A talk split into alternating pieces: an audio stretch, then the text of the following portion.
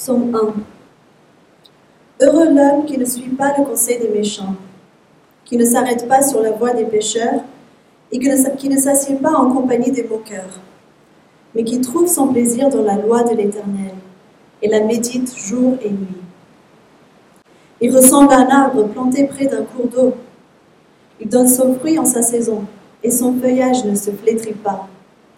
Tout ce qu'il fait lui réussit.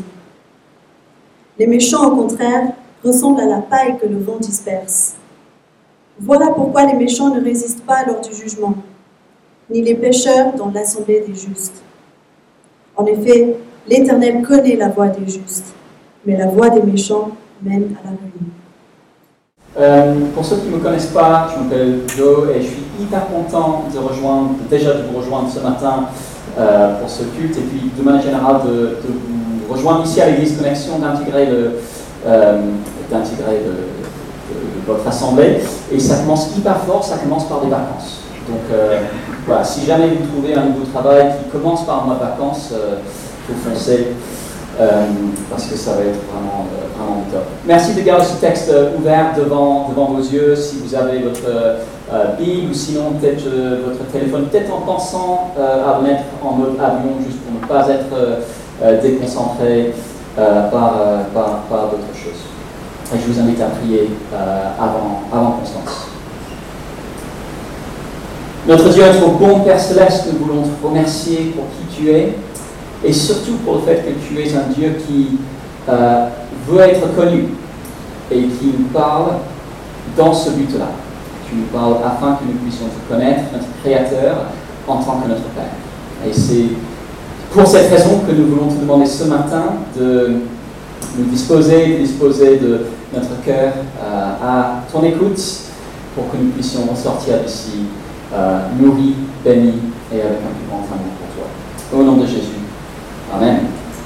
on ne se connaît pas encore très bien.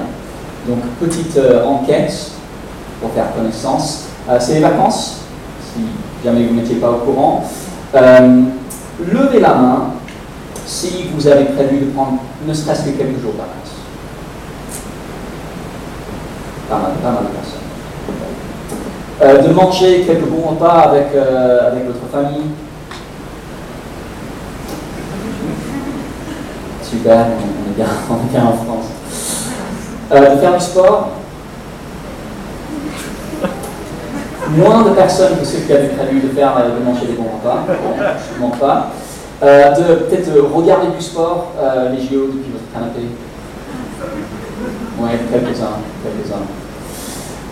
là, je vais faire des jaloux, mais demain, je profite du fait que ce soit les vacances. Quand j'ai trois enfants, quand chacune de mes filles a 5 ans, euh, elle a le droit d'aller à Disney. Et donc demain, c'est Disney pour moi. Ce qu'elles ne comprennent pas, c'est que pour elles, euh, elles y vont chacune une fois. Et qui a le droit d'y aller trois fois? Voilà.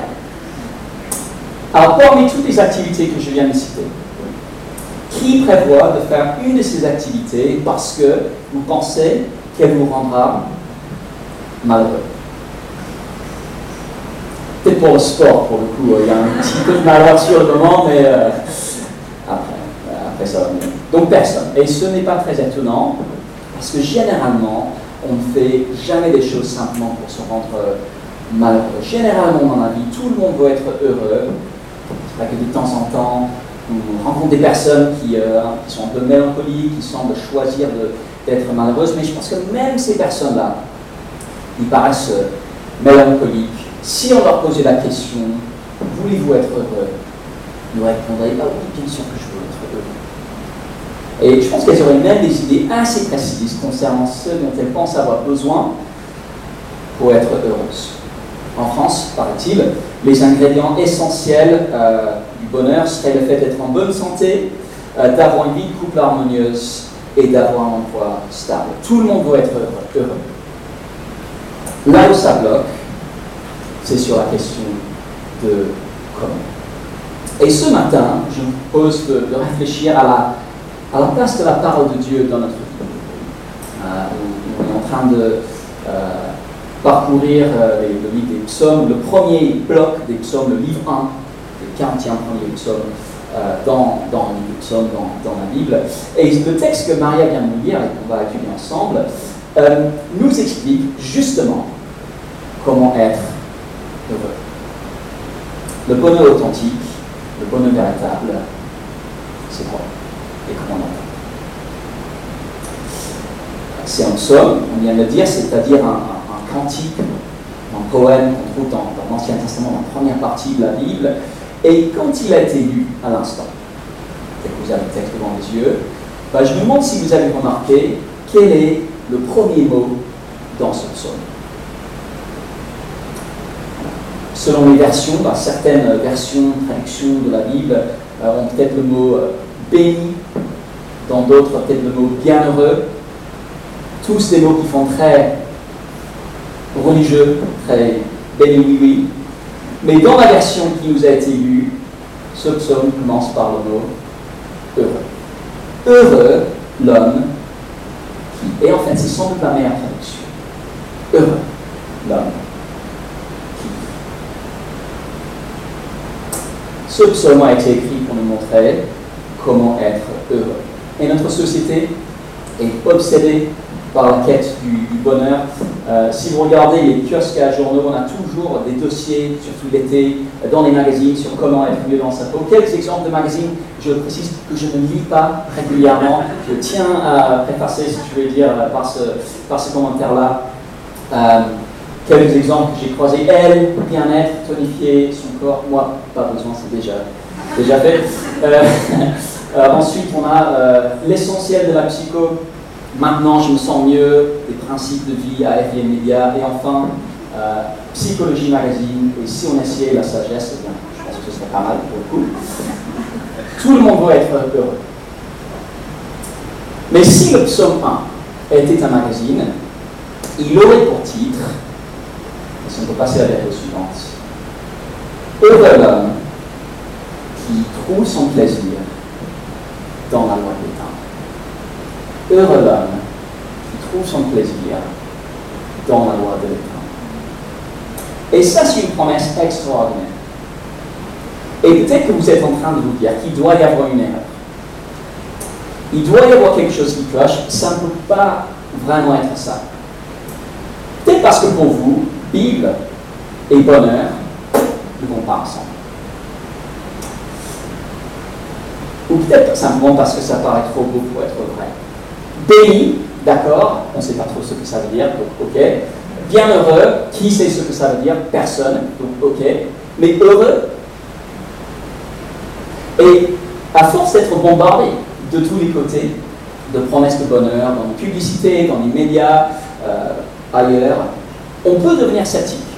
Si vous êtes comme moi, on peut devenir sceptique.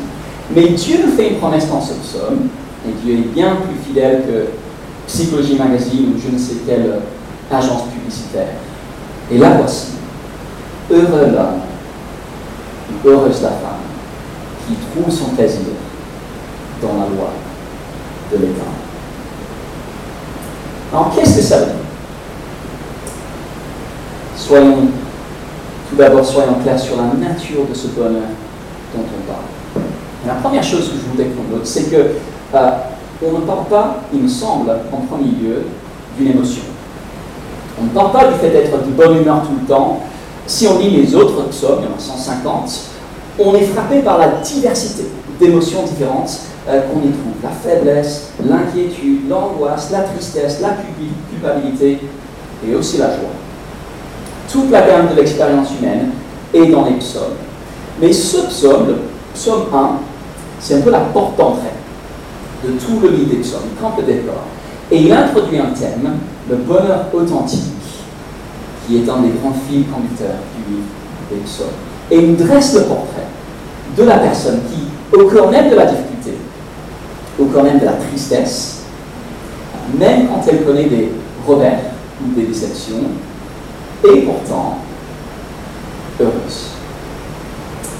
Et je vous propose de voir cela en, deux temps. on peut euh, peut-être juste revenir en arrière. Non, il faut avancer plutôt. D'abord, la source du bonheur, d'où est-ce qu'il vient, et ensuite le signe du bonheur, à quoi on recommence. Alors regardez encore le verset 2. L'homme dit heureux, c'est celui qui trouve son plaisir dans la parole de Dieu, la loi de l'Éternel, et qui la médite jour et nuit. Souvent, on a l'impression de, ne connaître une personne que lorsqu'on a compris ce qui lui fait plaisir. Je ne sais pas si vous êtes déjà allé à un mariage et lors de la soirée, vous êtes assis à côté de quelqu'un comme ses parents et vous avez l'impression que faire la conversation, bah, on un peu. C'est un peu fastidieux, c'est un peu ennuyeux, c'est un peu pénible. À chaque fois que quelqu'un s'assied à côté de moi à un mariage, ils disent toujours ça deux mois après. Et, euh, et on ne sait pas trop euh, quoi faire pour briser la glace. Jusqu'à ce qu'on découvre ce que la personne aime le plus dans la vie. Ses intérêts, ses activités préférées, trouve qu'il a une passion pour l'escalade, pour euh, la pâtisserie, je ne sais pas quoi. Et puis tout de suite, la personne est lancée et on a l'impression de mieux la connaître et ça devient plus difficile, plus facile de discuter. Alors je suis sûr que vous avez toujours plein, plein, plein de, sujets de conversation, euh, mais ce que je veux dire par là, c'est que les gens se démarquent par ce à quoi ils prennent plaisir. Les gens se démarquent par ce à quoi ils prennent plaisir. Et c'est la même chose avec l'homme dans ce psaume. C'est seulement lorsqu'on comprend ce qui lui fait plaisir qu'on peut mieux le servir. Et lui, il trouve son plaisir dans la parole de Dieu. Il s'est dit à la fois négativement et positivement. Négativement d'abord, regardez le verset 1. Heureux l'homme qui ne marche pas selon le conseil des méchants, qui ne s'arrête pas sur le chemin des pécheurs et qui ne s'assied pas sur le banc des menteurs. Cette personne a pris une décision. Elle a décidé que ce ne sera pas chez ceux que le psaume appelle les méchants qu'elle va trouver son plaisir. Et cette décision n'a pas dû être euh, facile à prendre, parce que je ne crois pas que les méchants ici soient tous des meurtriers ou des criminels. Dans les psaumes, les méchants, ce sont simplement ceux qui rejettent Dieu. Parfois, ils sont appelés les, moqueurs. Ce sont ceux qui vivent dans l'indifférence vis-à-vis de Dieu euh, et qui n'ont rien à faire de Et l'homme dans ce psaume aurait pu penser que ceux qui s'amusent le plus au final, ce sont ceux qui n'ont justement rien à faire de Dieu. Ça, c'est un des clichés de notre époque, non?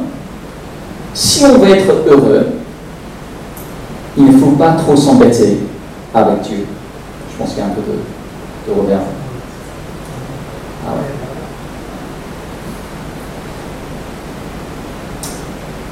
Un des grands clichés de notre époque. Si on veut être heureux, ne nous embêtons pas trop avec Dieu.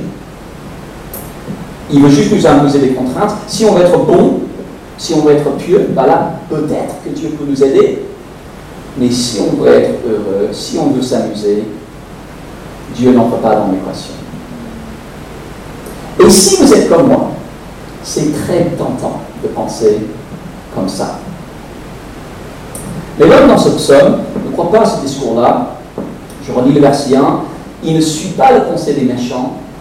Il ne s'arrête pas sur la voie des pécheurs. Il ne s'assied pas en compagnie des moqueurs. Il n'est pas dupe du discours euh, de ceux qui rejettent Dieu. Il y a une autre voie qu'il préfère écouter. Il va trouver son plaisir dans la loi de l'Éternel. Et il a médité jour et nuit. Quelle est donc la source du bonheur authentique?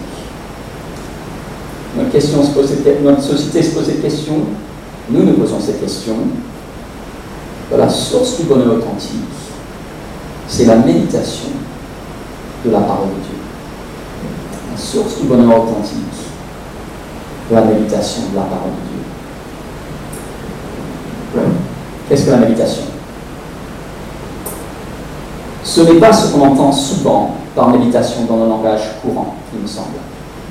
Aujourd'hui, c'est euh, très à la mode, la méditation. Il y a même des applis pour apprendre à, méditer.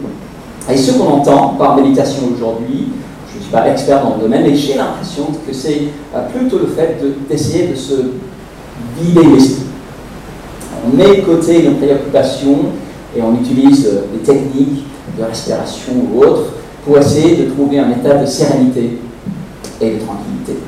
On parle parfois de la, pleine conscience, il y a des coloriages pour adultes euh, qui sont prévues pour ça et qui sont très pratiques pour les voyages en, avion. Mais c'est une méditation qui a peut-être des euh, bienfaits psychologiques, il ne s'agit pas d'exclure, mais qui reste au final assez centrée sur soi-même. La méditation dans psaume et dans la Bible de manière générale, ce n'est pas ça. Elle est centrée non pas sur moi, mais sur la parole de Dieu. Et il ne s'agit non pas de vider son esprit, mais plutôt de le remplir. Lorsque l'auteur de ce psaume parle de la loi de l'Éternel, il pense probablement aux cinq premiers livres de la Bible, on appelle parfois le, Pentateuque, peut-être aussi euh, les psaumes eux-mêmes, et on pourrait se représenter un homme israélite qui, euh, va au temple et qui écoute la lecture de ces livres. Il écoute, et puis rentre chez lui, et sur le chemin, il est encore en train de. Le lendemain, dans son champ, quand il est en train de labourer la terre, il pense encore. Et sur son lit, la nuit, il cogite toujours parce qu'il veut vraiment comprendre ce qu'il a entendu et en tirer les implications. Qu'est-ce que ça veut dire? Qu'est-ce que Dieu a voulu dire? Pourquoi est-ce qu'il dit cela? Qu'est-ce que ça change? Peut-être qu'il a entendu les promesses que Dieu avait faites à Abraham, son ancêtre, de lui donner une terre, un peuple, une relation privilégiée avec lui. Et il réfléchit à toute la journée et puis il se dit Mais quel Dieu qui fait des promesses si merveilleuses, je veux bâtir ma vie sur ces promesses-là. Ou peut-être qu'il a entendu l'histoire de l'Exode, comment Dieu a sauvé son peuple de l'Égypte et il passe la journée à y réfléchir et puis, et puis pendant la nuit il se dit mais quel grand Dieu qui sauve son peuple par sa grande puissance? Ça c'est un Dieu auquel je peux faire confiance. Peut-être qu'il a écouté la loi, les dix commandements. Il passe sa journée à y réfléchir et puis il se dit mais que ce Dieu est bon. Voilà un Dieu que je veux Voilà la méditation. Et c'est quelque chose que nous aussi nous pouvons faire. Nous aussi, on peut réfléchir aux promesses de Dieu. Dieu promet que le Sauveur Jésus reviendra. Il a promis qu'il essuiera toute larme et qu'il instaurera un monde parfait. On peut méditer sur comment ce sera. Je connais quelqu'un qui a choisi de euh, mettre son réveil un quart d'heure plus tôt le matin pour méditer sur cette promesse, la promesse d'une nouvelle création. Quelqu'un d'autre m'a parlé d'une idée, faire une liste de toutes les choses que nous avons hâte de vivre dans ce monde-là, dans la nouvelle création. Je ne sais pas quelle chose figurerait sur votre liste, voici la mienne. Euh, pouvoir boire les meilleurs vins sans casser les comptes en banque, battre mon record sur les 10 km. Je ne vais pas vous dire ce que c'est parce que peut-être vous êtes plus fort que moi et je vais avoir la honte après. Battre mon record sur les 10 km pour sa pied, avoir des relations toujours apaisées, discuter avec Jésus face à face. Méditer sur les promesses de Dieu, c'est quelque chose que nous pouvons tous faire et que nous sommes tous invités à faire. C'est un peu comme un enfant qui, attend Noël et qui, des semaines avant, même des, mois avant, s'imagine déjà en train d'ouvrir ses cadeaux, eh bien, de la même manière, nous, on peut méditer sur les bonnes choses que Dieu a promises. On peut méditer sur les promesses de Dieu, on peut méditer aussi sur les actes de, Dieu. Ah, pour le juif dans l'Ancien Testament, c'était l'Exode, l'acte le plus puissant que Dieu avait accompli en sa faveur. Pour nous, c'est acte plus grand encore. La libération accomplie par Dieu à travers Jésus sur la croix. Le Fils de Dieu s'est fait chair, il a mené une vie parfaite, il a porté la colère de Dieu contre notre péché sur la croix, puis il s'est relevé d'entre les morts. Et je me demande quand c'était la dernière fois euh, que vous vous êtes simplement posé pour réfléchir au fait que vous êtes au bénéfice de cette œuvre-là. Fils de Dieu est venu dans, le monde pour mourir pour vous et pour moi. On peut réfléchir sur les promesses, les actes et enfin le caractère de Dieu aussi. Les Israélites, on avait le portrait dans la loi, les dix commandements. Nous le voyons encore plus clairement en Jésus-Christ. Celui qui nous dit quiconque m'a vu a vu le Père. Qu'est-ce que la méditation? Bah, C'est simplement réfléchir sur tout ce que Dieu nous révèle dans les pages de l'Écriture. La méditation biblique, c'est réfléchir sur tout ce que Dieu nous révèle dans les pages de l'Écriture. Un autre mot pour la méditation, c'est la rumination, comme une vache qui mâche sa nourriture pendant des heures et qui retourne dans sa bouche pour en retirer tous les nutriments. Et méditer, c'est un peu pareil. On retourne la parole de Dieu dans notre esprit pour bien la digérer. Ou si vous êtes trop parisien pour comprendre les illustrations agricoles, une image qui peut me plus vous parler, méditer, c'est un peu, comme stresser pour quelque chose. S'inquiéter de quelque chose. Ça, c'est beaucoup plus parisien pour le coup. Euh, et quand on s'inquiète d'une situation, on y pense tout le temps. On réfléchit à tous les issues, euh, toutes, les, issues possibles. Et méditer, c'est un peu pareil, sans un côté désagréable.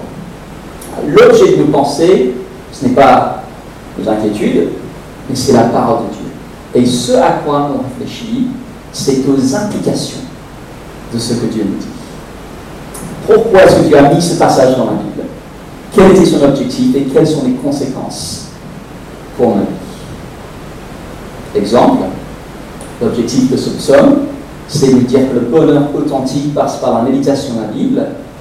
La conséquence de ça pour ma vie, c'est que je devrais accorder la priorité à cette activité-là. Comment faire concrètement? Déjà, je pense que c'est très important d'avoir un moment régulier pour lire la Bible et pour vraiment s'imprégner du regard de Dieu sur notre vie. Pourquoi pas tous les jours? Et l'été, très bon moment de commencer. L'important, c'est de se donner les moyens d'intégrer un passage de la Bible de façon à pouvoir continuer à réfléchir au cours de la journée. Comment faire, à quel moment de la journée, pendant combien de temps? Bah, C'est à chacun d'en décider. Je vous dis mon approche, pas parce que je serai un modèle, je, ne suis pas, mais juste parce que ça peut, si jamais ça peut donner des idées.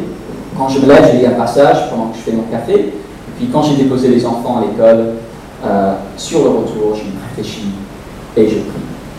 Avant, je le faisais en vélo, mais prier en vélo, les yeux fermés, c'est pas conseillé. N'imitez pas là-dessus. Votre routine sera différente. Mais si on pense que c'est important, on se donnera le moyen. Ah, je rappelle mais, mais c'est compliqué, je n'ai pas le temps. Ok Mais même si vous avez une journée chargée, à mon avis, vous prenez le temps de vous habiller avant de partir travailler. Rassurez-moi là-dessus. À mon avis, vous, prenez le temps de vous habiller avant de partir travailler. Pourquoi? Parce que vous pensez que c'est important de vous habiller avant d'aller au travail. Vous ne vous poserez même pas la question de ne pas le faire. même chose avec la parole de Dieu. Si je pense que c'est important d'avoir du temps pour lire et méditer sur ce que Dieu nous dit, je me donnerai les moyens de le faire. Si je ne le fais pas, est-ce que je crois vraiment à ce que dit le psalmiste? Heureux l'homme qui trouve son plaisir dans la parole de Dieu et la médite jour Ok, mais c'est difficile à quelqu'un. Souvent, je, ne comprends pas la Bible. Et oui, c'est parfois difficile. Je trouve souvent que c'est difficile.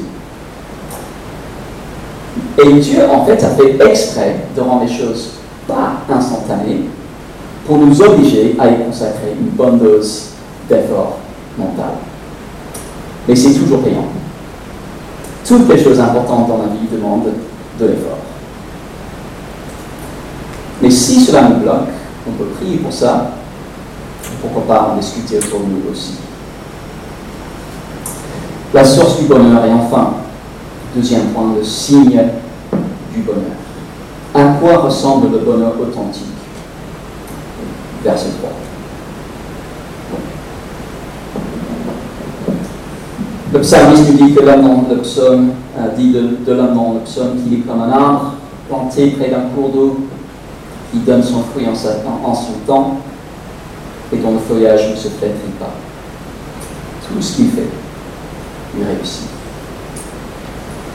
si jamais vous ne l'aviez pas déjà deviné, je suis originaire d'un pays où il pleut pas mal. Et euh, là-bas, ce n'est pas l'eau qui manque pour, euh, généralement pour que les arbres puissent grandir.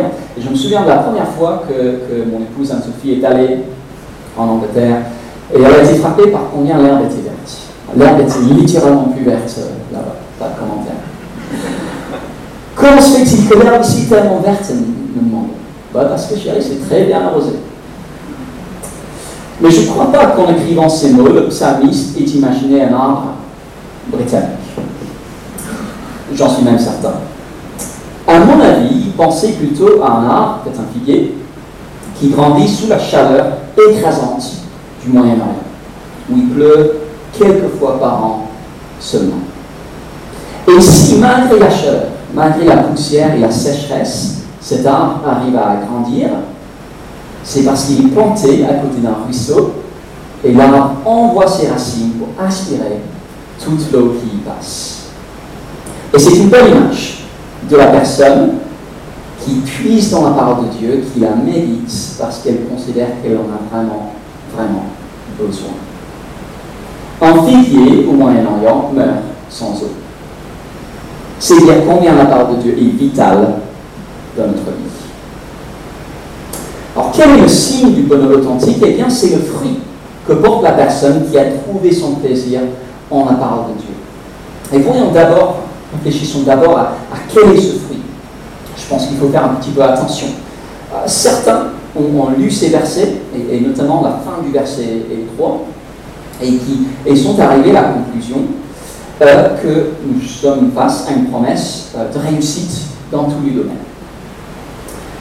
Ils ont compris que, par là que si on est chrétien, eh bien, on va réussir tous ces projets de carrière, réaliser tous ses rêves, devenir riche et aimer de tout.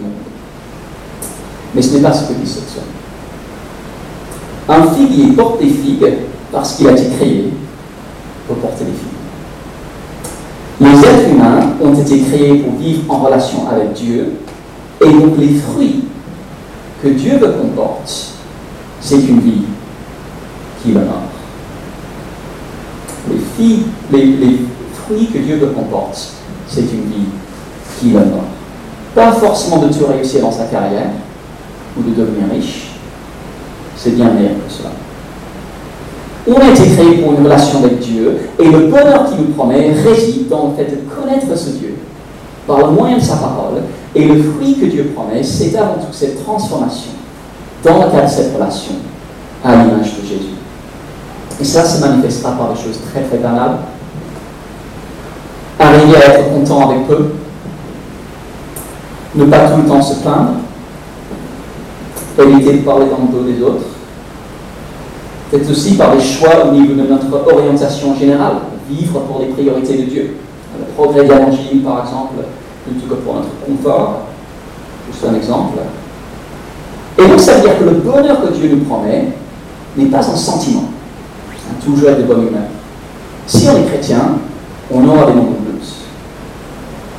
Ce n'est pas une situation, avec tout ce dont notre société dit qu'on a besoin pour être heureux. C'est plutôt le fait de laisser notre relation avec Dieu envahir et transformer tous les domaines de notre vie. C'est le fait de laisser notre relation avec Dieu envahir et transformer tous les domaines de notre vie. En un mot, c'est le fait de vivre de plus en plus pour ce qui est vraiment essentiel, ce pourquoi Dieu nous a fait. Ce n'est pas une transformation instantanée, ça demande de l'effort, ça demande de la patience, mais c'est la vie véritable et c'est la vie heureuse, infinie. Imaginons que l'homme, décrit dans ce psaume, a des amis qui commencent à très bien réussir leur vie selon les critères de, leur époque. Leurs troupeaux se multiplient, ils s'achètent de nouveaux champs, ils construisent de belles maisons, à vue, à vue humaine, on dirait que c'est plutôt eux qui ont porté les fruits. Selon les critères du monde, c'est eux qui avaient prospéré. Mais s'ils n'ont pas aimé la parole de Dieu, écoutons le verdict du psalmiste sur leur. Verset 4. Sont comme la paille que le monde disperse. Vous imaginez une scène de moisson, on ramasse, ramasse les épis de blé, et puis la paille, c'est ce qui reste, et c'est juste balayé, emporté par le vent. Et de la même manière, ceux qui n'auront pas trouvé leur plaisir en la parole de Dieu, même s'ils paraissaient tout avoir, sont sans ancrage et sans fondement. Résultat, verset 5, c'est pourquoi les méchants ne résistent pas lors du jugement. La Bible parle d'un jour où Jésus reviendra pour juger tout homme et toute femme qui a jamais vécu. Et ici, ce jugement est comparé à un vent qui vient balayer tout ce qui n'était pas enraciné dans un terrain solide. Il vient leur confirmer que ceux qui auront recherché le bonheur ailleurs qu'en Dieu, même s'ils semblaient avoir tout réussi, étaient en fait sans ancrage et sans avenir. Terrible de penser qu'on pourrait passer des décennies à consacrer de l'argent, du temps et des efforts à construire une vie qui est juste là bas sans ancrage Mais regardez le verset 6. Le bonheur de l'homme heureux vient du fait de savoir qu'il a un ancrage, il a un fondement, il a une espérance grâce à sa relation avec Dieu. Verset 6. L'Éternel connaît la voie des justes. Alors ne soyons pas dupes. Ne tombons pas dans le piège de croire au discours de ceux qui nous disent que c'est ailleurs qu'en écoutant la voix de Dieu qu'on sera heureux. Résumons avant de terminer. La source du bonheur, trouver son plaisir en la parole de Dieu. Le signe du bonheur, une vie transformée par la parole de Dieu. Et pourquoi pas profiter de cette période des vacances pour faire un peu de bilan là-dessus et réfléchir sur les objectifs pour l'année à venir. Et laissez-moi vous suggérer un objectif qu'il faudrait être euh, fou pour ne pas adopter. La résolution de poursuivre le bonheur. Pas à la manière du monde qui nous entoure, ce qui mènera forcément à la déception, tôt ou tard. Mais la résolution de poursuivre le bonheur en trouvant son plaisir dans la parole de Dieu et en la méditant. Je vous invite à la prière.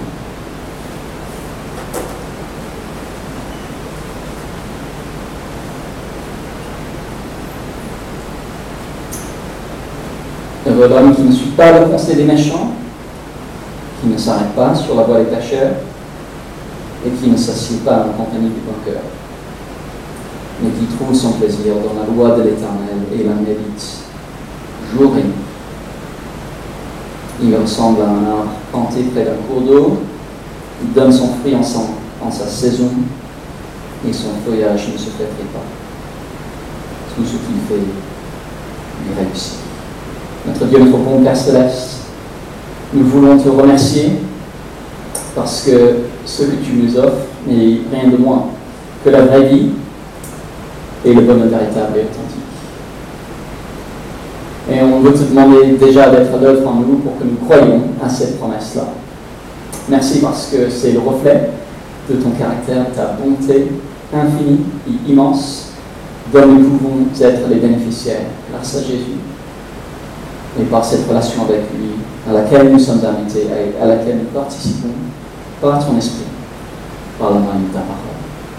Permets-nous, Père Céleste, de prendre cette promesse au sérieux et elle nous désaide aujourd'hui à prendre plaisir en ta voix et à savoir ce que cela veut dire de la méditer. Amen.